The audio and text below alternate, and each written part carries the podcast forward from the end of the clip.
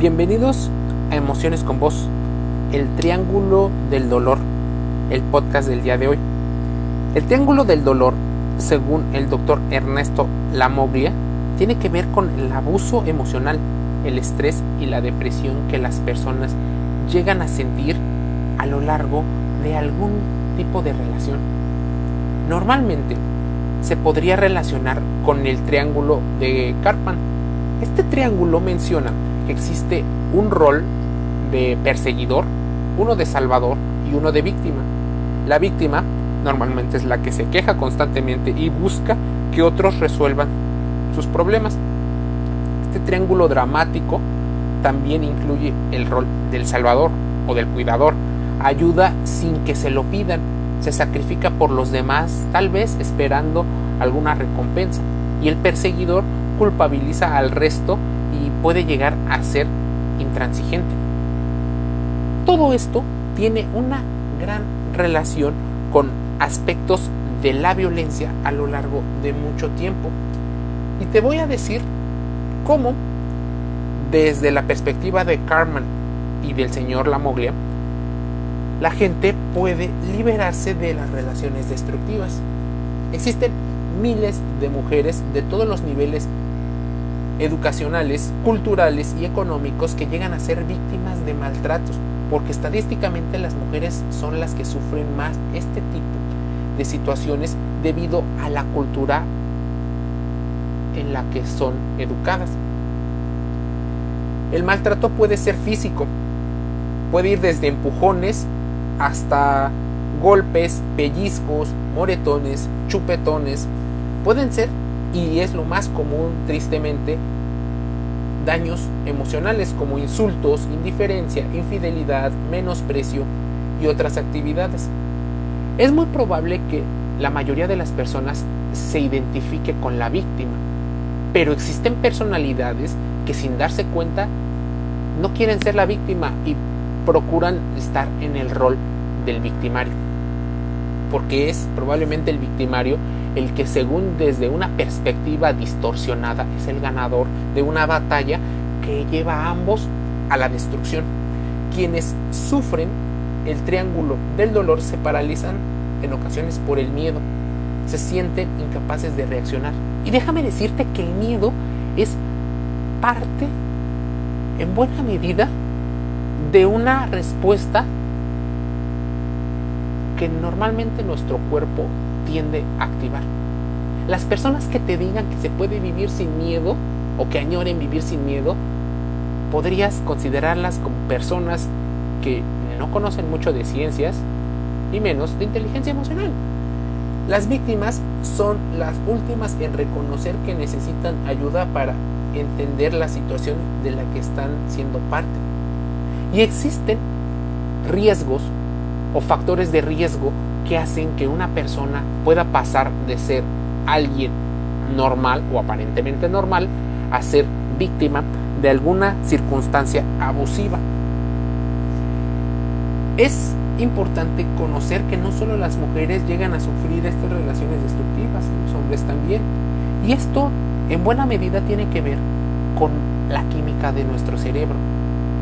La química está buscando responder a diferentes acciones.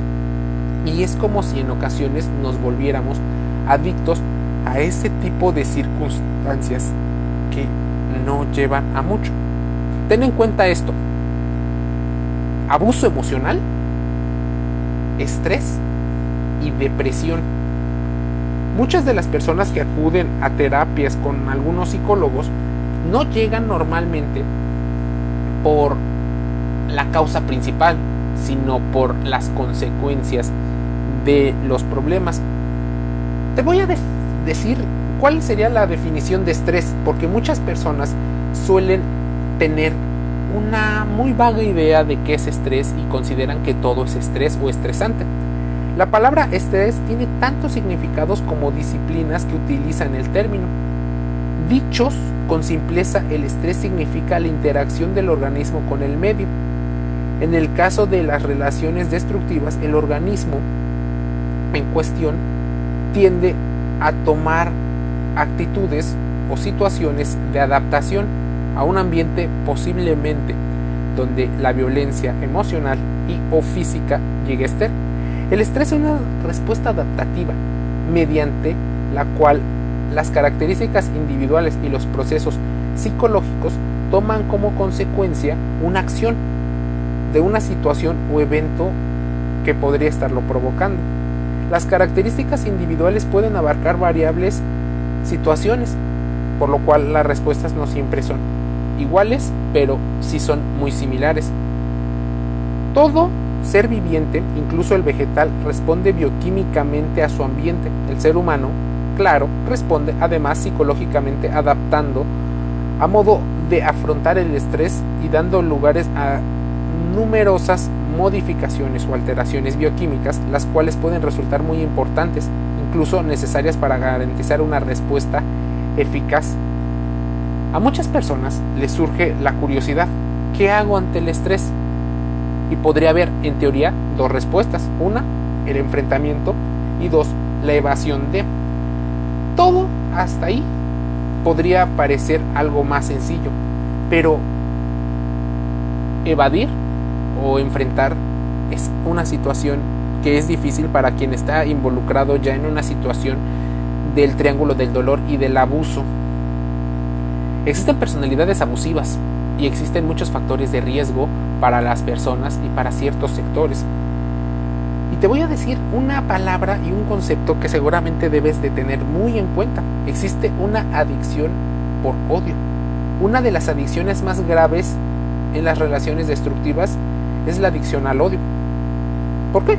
Tarde o temprano vas a tener que enfrentar situaciones de este tipo. Existen personas que hacen todo para obligar a las otras personas a tener que enfrentarse a esta situación.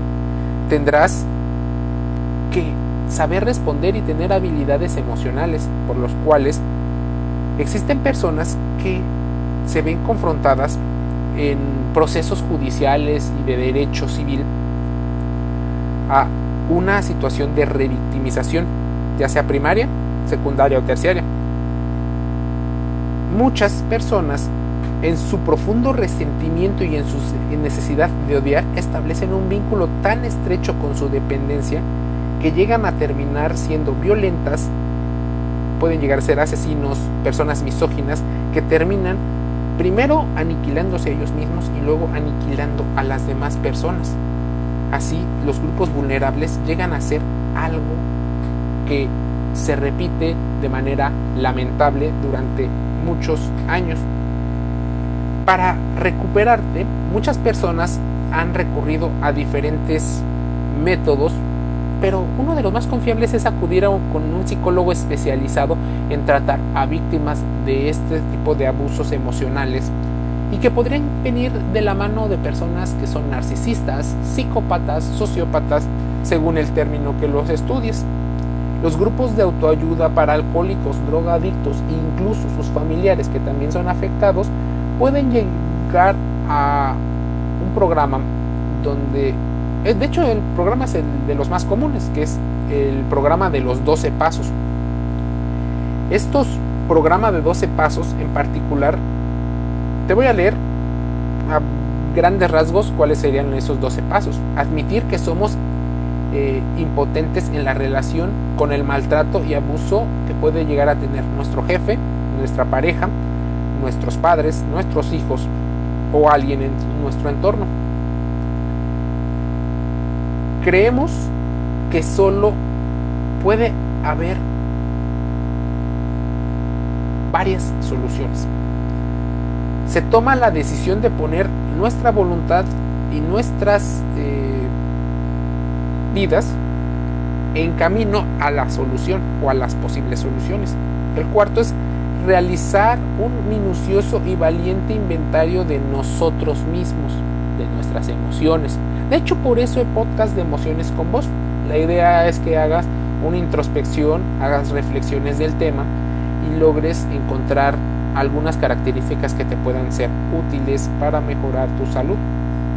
Ojalá sea parte del el bienestar que tienes.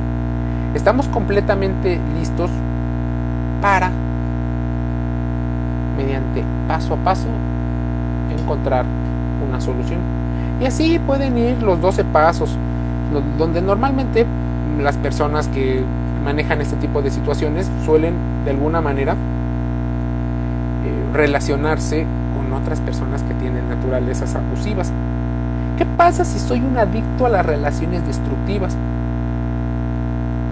Primero, qué bueno que vas identificándolo, porque ese es uno de los pasos. Te invito a que respondas tres preguntas. Obviamente hay más preguntas en las cuales puedes identificarlas, pero respóndete esto. Mi familia, ¿cómo logró la satisfacción de mis necesidades de afecto? Segunda pregunta. ¿Cómo demostraron amor hacia mí y cómo es la forma de amar de mi parte hacia otras personas y de las otras personas hacia mí? Tercera pregunta. Durante tu vida, ¿has tratado de proporcionar afecto a personas? ¿A qué tipo de personas? Bueno, toda esta idea del inventario emocional tiene que ver con que logremos encontrar ciertas características. Incluso hay pasos, por ejemplo, para los neuróticos anónimos, para los alcohólicos anónimos, instituciones y grupos de apoyo para drogadictos, comedores compulsivos, los cuales también podrían estar viviendo estas características del triángulo del dolor. Claro que normalmente las personas suelen verlo más en relaciones de pareja, por eso suelen atribuirlo que este dolor podría ser una situación mucho más eh, vista en las situaciones de lo que falsamente llamamos amor. Este triángulo dramático, por ejemplo, relacionando el trabajo del triángulo del dolor del doctor Lamoglia con el señor Stephen Carman, a veces las personas que son abusivas de manera inconsciente o hasta consciente, que serían las más peligrosas, suelen modificarlo mediante algunas estrategias. Cambia nuestra química y en ocasiones sin darnos cuenta. El perseguidor a veces puede pasar a ser el salvador, pero el salvador pasa a ser la víctima y entonces existen tácticas en las cuales la química cerebral cambia. La dopamina, la oxitocina y otros químicos en nuestro cuerpo nos pueden hacer más propensos a tener ciertas actitudes. Tal vez es parte de lo que en algún momento y a modo de fábula intentó explicar Aldo Huxley en su libro Un Mundo Feliz, donde mencionaba que las personas tenían que seguir un, rol y una regla dentro de una sociedad eh, hipotética. En esta sociedad tenían que cumplir con ciertas características y había algún tipo de sustancia que hacía que las personas fueran felices probablemente tenga que ver con varias sustancias, ahora que sabemos un poco de la ciencia. Debes de considerar algo muy, muy importante durante tu vida. ¿Cómo conoces tus emociones y cómo te relacionas con los demás? Porque esta pregunta no debe de pasar como algo superficial debes de considerarlo para que tengas una mejor forma de entenderte a ti mismo y evites a medida de lo posible reduzcas el impacto que tiene el estrés, el abuso emocional y la depresión en tu vida. Contrasta toda la información que aquí te digo, reflexiona y busca apoyo en grupos especializados en alcohólicos, drogadictos, relaciones de pareja destructivas, comida, autoimagen, compras. Todos estos grupos tienen características en común. Emociones con voz, gratis, en Google Podcast, Apple Podcast, Anchor FM y Spotify. Te envío un saludo.